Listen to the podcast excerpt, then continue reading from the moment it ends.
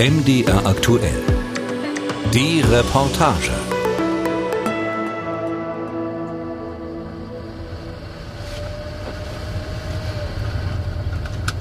Die Munitionssuche beginnt in einem kleinen Waldstück in der Nähe von Riesa. Ein staubiger Feldweg führt hierher. An den Seiten stehen Hinweistafeln und warnen vor gefährlicher Munition im Boden. Das ist der Arbeitsplatz von Carsten Seidel.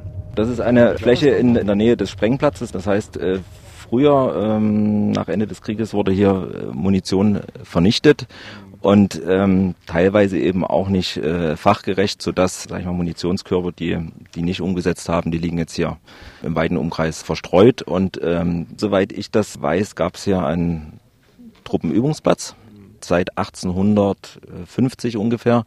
Dadurch gab es erstmal eine Munitionsbelastung in dem Gebiet und dann äh, wurde dann die Munition eben zu Kriegsende äh, vernichtet.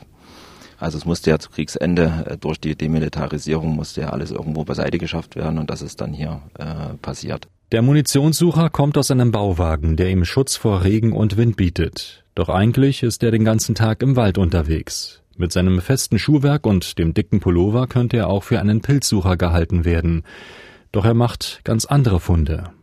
Artillerie, Geschosse unterschiedlicher Kaliber, Wurfgranaten, Gewehrpatronen und alles noch, sage ich mal, gefüllt mit Sprengstoff und äh, teilweise bezündert.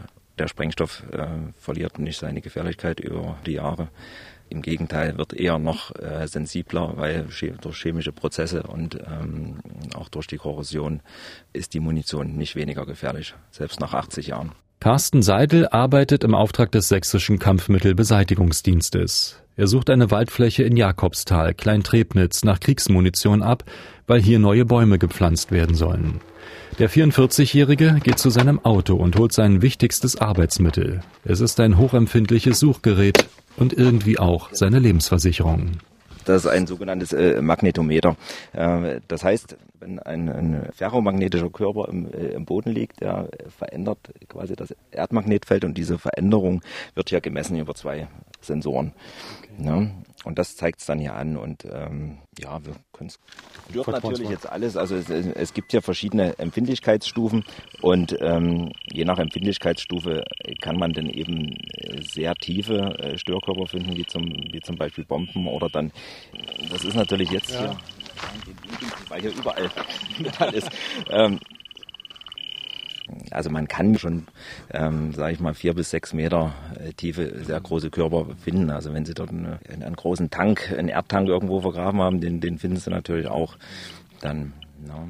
Er führt das Suchgerät auf dem Boden entlang und demonstriert, dass wir uns auf sicherem Terrain bewegen und entspannt sein können.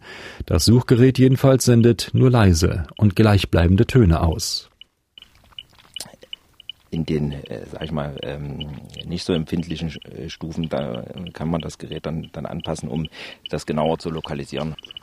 Ja, also man kann das jetzt hier erstmal auf Null stellen und dann kann man mal schauen, ob Sie irgendwelche metallischen ja, Klirren. Hier zum Beispiel. Ne? Das ist das Mikro Mikrofon und die Knöpfe, das zeigt es dann alles an. Also beim Sondieren äh, muss man natürlich komplett metallfrei sein. Ne? Carsten Seidel weiß genau, worauf er zu achten hat, wenn er einen neuen Waldabschnitt prüft. Das Suchgerät geht immer voraus und die Sinne sind geschärft. Denn jeder Fund erfordert seine ganze Aufmerksamkeit und sein Fingerspitzengefühl.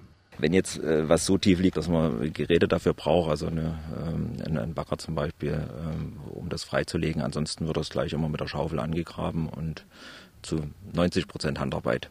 Und dann wird das freigelegt und identifiziert und je nachdem, wenn es ähm, transportfähig oder handhabungssicher ist, wird es mit rausgenommen und dann äh, zwischengelagert und später dann äh, abgeholt vom staatlichen Kampfmittelbeseitigungsdienst.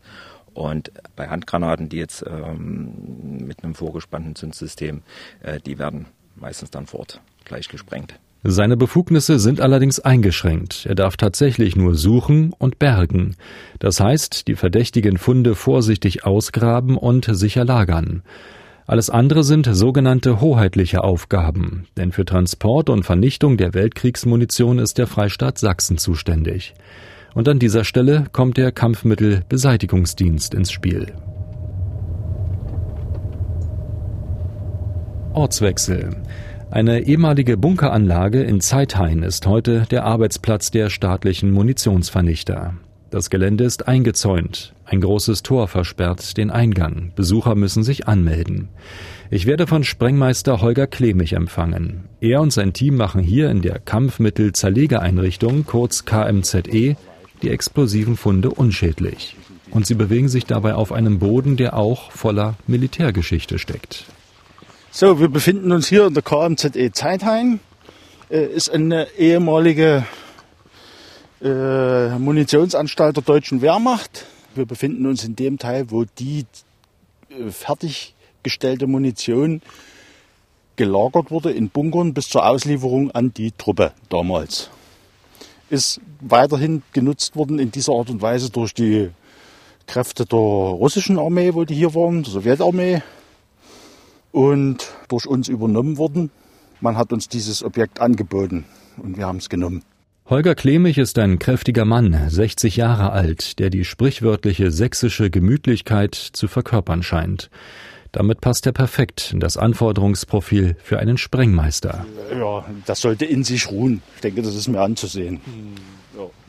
Diese Ruhe und Gelassenheit hat ihm dabei geholfen, inzwischen mehr als 200 Bomben in seiner Laufbahn zu entschärfen. Angst habe er bei seiner gefährlichen Arbeit nicht, versichert der Munitionsexperte. Es sei mehr Respekt vor der Aufgabe. Also eine gewisse, eine gewisse Aufregung bei, ähm, äh, wenn wir zu einer Bombe gerufen werden, die verspüre ich schon noch, aber die legt sich, wenn ich sie gesehen habe, weil ich dann weiß, wie ich damit umgehen muss. Man muss aber dran denken, jede Bombe äh, ist anders, anders als die vorhergehende. Und wer das äh, nicht berücksichtigt, der lebt irgendwo gefährlich. Angst darf man nicht haben, aber man muss diese Kampfmittel respektieren und auf sie eingehen. Also ihr müsst dann nochmal Munition von denen übernehmen noch. Während wir uns über die Risiken des Jobs unterhalten, fährt ein orangefarbener Transporter vor. Es sind die Kollegen, die gerade ausgegrabene Munitionsreste bringen. Jörg Lange steigt aus und vermittelt den Eindruck, als ob er gerade eine harmlose Gemüsekiste anliefern würde. Von Nervosität jedenfalls keine Spur. Denken Sie doch daran, was Sie für eine Ladung haben? Nee, wir stellen ja die Transportfähigkeit fest vorher. Und äh, in dem Sinne fühlen wir uns da schon sicher. Also alles, was nicht transportfähig ist, das bleibt dann dort vor Ort. Das ist Augenschein und dann natürlich gewisses Fachwissen. Ja, also alles, was uns gefährlich werden könnte, nehmen wir dann wirklich nicht mit. Er öffnet die Hecktüren des Transporters. Der Blick fällt sofort auf mehrere übereinander gestapelte Kisten. Eine jede ist mit Sand ausgelegt, damit die Ladung weich liegt und möglichst wenig Stößen ausgesetzt ist. Die Munitionsreste werden zunächst in Handarbeit sortiert, dann gereinigt und für den Ofen vorbereitet. Denn sie werden in der Regel nicht einfach gesprengt, wie oft angenommen wird, sondern in einer thermischen Anlage verbrannt. Bevor es soweit ist, muss aber klar sein, ob der Munition noch explosives Material anhaftet. Deshalb kommt zunächst die Rüttelanlage in einem der Bunker ins Spiel. Mitarbeiter des Kampfmittelbeseitigungsdienstes legen die Munition vorsichtig in eine Trommel, verschließen diese und ziehen sich dann zurück. Für den Fall, dass jetzt ein Teil explodieren sollte, wären alle außerhalb des Gefahrenbereiches und damit geschützt. Die mechanische Reinigung leistet ganze Arbeit. Heraus kommt nämlich blitzeblanker Stahl. Sprengmeister Holger Klemich kennt so ziemlich jedes Modell. Tatsächlich Hauptanteil Zweiter Weltkrieg, aber ein, ein gewisser Teil ist auch tatsächlich diese sogenannte WGT, Westgruppe der sowjetischen Streitkräfte, äh, WGT-Munition. Wir verlassen die Reinigungsabteilung und gehen in den benachbarten Bunker. Auch er ist eingebettet in einen Erdwall und mit Gras bewachsen. Das Innere erinnert an eine aufgeräumte Werkstatt. Hier steht eine Hightech-Säge mit spezieller Wasserkühlung. Denn manchmal sind die Weltkriegsüberreste so groß, dass sie nicht in den Verbrennungsofen passen würden und zerlegt werden müssen. Sie stehen hier in unserem Sägebunker, wo Granaten bis zu einem Kaliber von 15 cm, also mit einem Durchmesser von 15 cm, zersägt werden.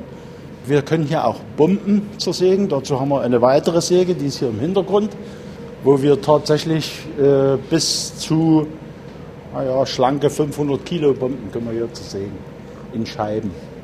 Sein Wissen hat sich der erfahrene Sprengmeister schon zu DDR-Zeiten angeeignet. Er war in der Nationalen Volksarmee und hatte dort viel mit Sprengstoff zu tun. Nach der Wende kam er zum sächsischen Kampfmittelbeseitigungsdienst und nutzt seine Spezialkenntnisse heute, um Munition unbrauchbar zu machen. Er sei jetzt auf der anderen Seite.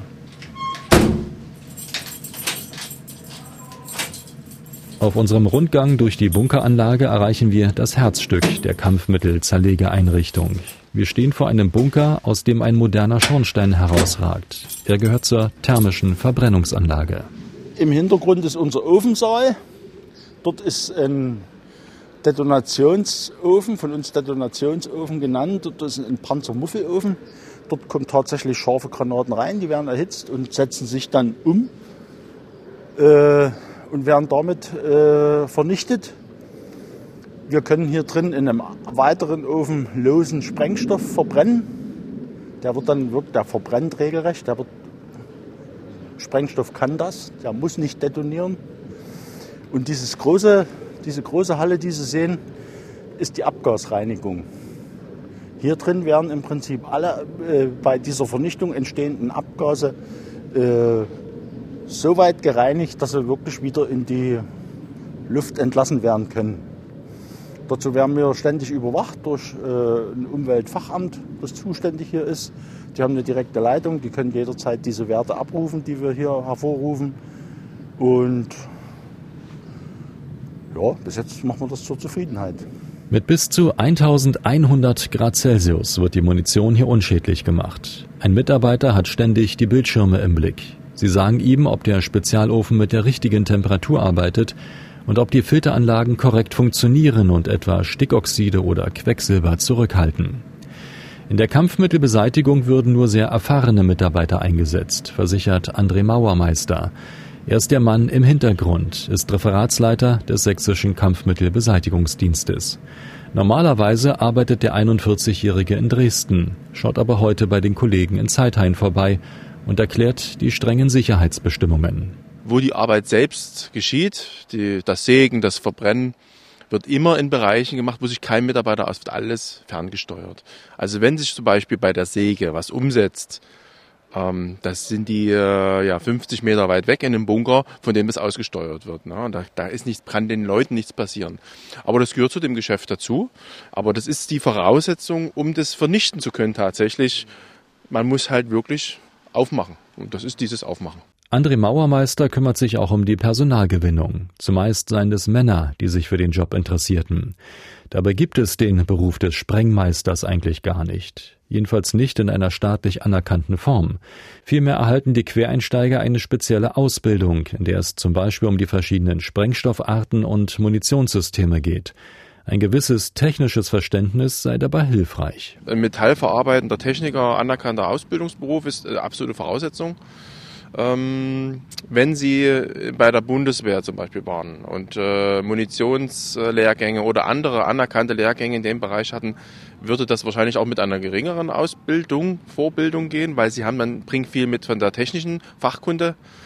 Wenn Sie hier anfangen als Munitionsbergungsarbeiter, würden Sie frühestens acht, sieben bis acht Jahre, bevor Sie den ersten Tag mal wirklich selbstständig draußen sprengen, entschärfen dürfen. Und das ist dann auch wirklich schon schnell. Ne? Neueinsteiger würden vor allem von den alten Hasen lernen und sie bei Einsätzen regelmäßig begleiten. Besonders viel Werbung müsse er für den Job nicht machen. Es gebe mehr Bewerber als Stellen. Kann man ja auch sagen. Also wir hatten zwischen 50 und 100 Bewerbungen auf so eine Stelle. Da kristallisiert sich natürlich einiges dann raus in dem engeren Verfahren. Aber wir hatten immer viele Gespräche und ich kann sagen, die sind eigentlich auch alle geblieben und wir sind auch sehr zufrieden und die entwickeln sich sehr gut in der, in der Zeit. Das Team der sächsischen Kampfmittelbeseitigung hat derzeit rund 30 Mitarbeiter. Sprengmeister Holger Klemich gibt allen den gleichen Rat überlegen Sie sich bitte zweimal. Äh, dann haben wir die Erfahrung gemacht, dass sich äh, hier die Spreu vom Weizen trennt, spätestens nach drei Monaten. Also entweder man kann mit der Gefahr, in die man sich begibt, umgehen oder es geht nicht. Dann gehen die, die das nicht können, die gehen von alleine auf. Das, was wir machen, ist gefährlich. Ja, das, das, das, das, ich will nicht sagen, wir verdrängen das, das machen wir bestimmt nicht, aber wir halten es uns auch nicht jeden Tag vor Augen. Das man muss den Respekt vor der Munition haben und dann klappt das eigentlich auch. Dass es aber bis heute keinen richtigen Ausbildungsberuf für die Munitionsvernichtung gibt, fällt auch anderen auf. In Erfurt zum Beispiel hat sich vor etwa einem Jahr eine Stiftung gegründet, die das Thema Kampfmittelbeseitigung stärker ins öffentliche Bewusstsein rücken will. Sie hat sich auch vorgenommen, ein Ausbildungsprofil zu entwickeln und dafür die Rahmenbedingungen abzustecken. Stefanie Bergmann ist Koordinatorin bei der Stiftung Kampfmittelfreier Lebensraum. Es hat sich eine Arbeitgeberinitiative gegründet, die besteht aus Interessenvertretern und Vertreterinnen aus natürlich der Kampfmittelbranche, aber auch von Ingenieurbüros, von Arbeitgeber, Arbeitnehmerverbänden und von Bundesinstitutionen. Da gab es das erste Auftakttreffen Anfang März, wo dann erstmal geguckt wurde, ja, wie können wir das denn eigentlich machen und äh, wie kann das aussehen, der Beruf und dieses sogenannte Ordnungsverfahren nur mal um eine Zeitachse zu nennen, wird sich ja so drei bis vier Jahre hinziehen, denn äh, das ist eine Bund-Länder-Angelegenheit, die im Konsens entschieden werden muss. Und äh, bis der erste Auszubildende da mal anfangen kann, gibt es noch viele Fragen zu klären. Welche Berufsschule kann das überhaupt abdecken? Nur mal so als Beispiel. Kann es ein Blockunterricht sein oder wo macht man das überhaupt in Deutschland?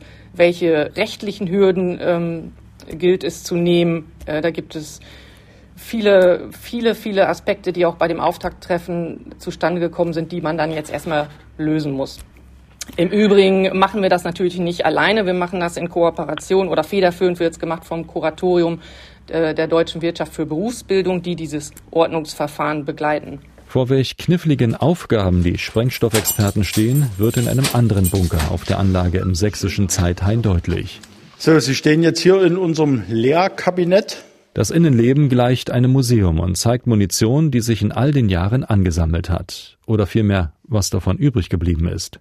Das Depot platzt inzwischen fast aus allen Nähten und dient vor allem Schulungszwecken.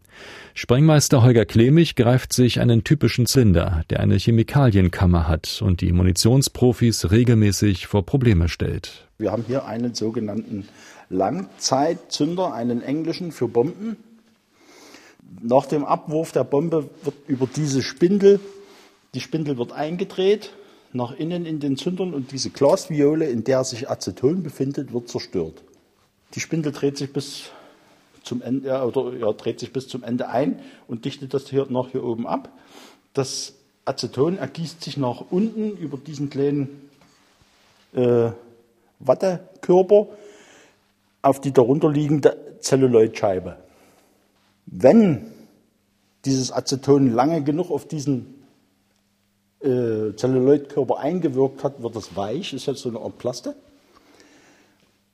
Und wenn die Haltekraft des Zelluloids kleiner ist als die Federkraft, dann schlägt das den Schlagbolzen los und die Bombe, die Zündung wird eingeleitet und die Bombe detoniert. Vorgegeben bei der sind sechs Stunden. Also nach sechs Stunden, nachdem die abgeworfen wurde, sollte diese Bombe detonieren. In dem Bunker gibt es Munition in allen Größen und Formen. Bomben, Raketen, Granaten, Patronen, Zünder. Manchmal sogar bemalt. Holger Klemig nimmt eine mehrere Zentimeter starke Stahlplatte in die Hand und zeigt, welche Kräfte hier wirken. Was so eine Panzergranate oder was so eine Panzerfaust anstellt, haben wir hier mal verschiedene Sachen beschossen. Das war der erste Versuch, das ein 5 cm Panzerstahl. So sieht das Loch aus, wenn die zur Wirkung kommt. Oder aber hier, das hier ist auch eine Panzerfaust gewesen. Die durchschlägt hier 15 cm normalen Stahl problemlos. Und hat dann dementsprechend dahinter äh, für Verwirrung gesorgt. In einer Ecke stehen die Überreste einer besonders großen Bombe, eine englische Fliegerbombe. Sie wurde 2018 in Dresden-Löbtau gefunden und hat Teile der Stadt tagelang lahmgelegt. Holger Klemig erinnert sich an einen Einsatz, der ihm alles abverlangt hat. Was wir nicht vorher wussten, es musste schief gehen. Es hätte gut gehen können, äh, aber hier in diesem konkreten Fall, das konnten wir vorher nicht einschätzen. Äh, hier ist es so gelaufen. Das ist ein britisches Modell, ja? Oder? Das ist eine britische. Ja, die ist hier teildetoniert, deshalb ist die so übrig, wie sie jetzt hier da ist. Und der Rest des Sprengstoffes ist dann so langsam ausgebrannt. Bei diesem Einsatz kamen ferngesteuerte Drohnen und Löschroboter zum Einsatz. Alles andere wäre nicht zu verantworten gewesen. Zu gefährlich, zu riskant und damit kompliziert. Das, also wir, gehen immer vom Worst Case aus und rechnen dann sozusagen rückwärts, was ist möglich, äh, ohne dass dieses Ereignis eintritt. Und wenn wir an der Stelle sind, wo das uns möglich erscheint, dort machen wir dann auch was. Vor Ort werden zunächst alle möglichen Szenarien durchgespielt. Kann die Bombe transportiert werden? Kann sie entschärft werden? Muss sie gesprengt werden? Und was hätte das für Auswirkungen? In jedem Fall, erläutert Polizeisprecher Andreas Weiner, würden so schnell wie möglich Evakuierungsmaßnahmen anlaufen. Die Kollegen fahren raus, machen sich ein Bild vor Ort. Daraufhin muss dann gesagt werden, okay, was haben wir denn überhaupt für einen Sperrkreis, den wir äh, einrichten müssen erstmal? Wie groß ist der Evakuierungsradius, den wir, äh, den wir machen müssen? Im Fokus steht natürlich die Sicherheit der Bevölkerung, das ist äh, unabweislich, um jeglichen Schaden abzuwenden.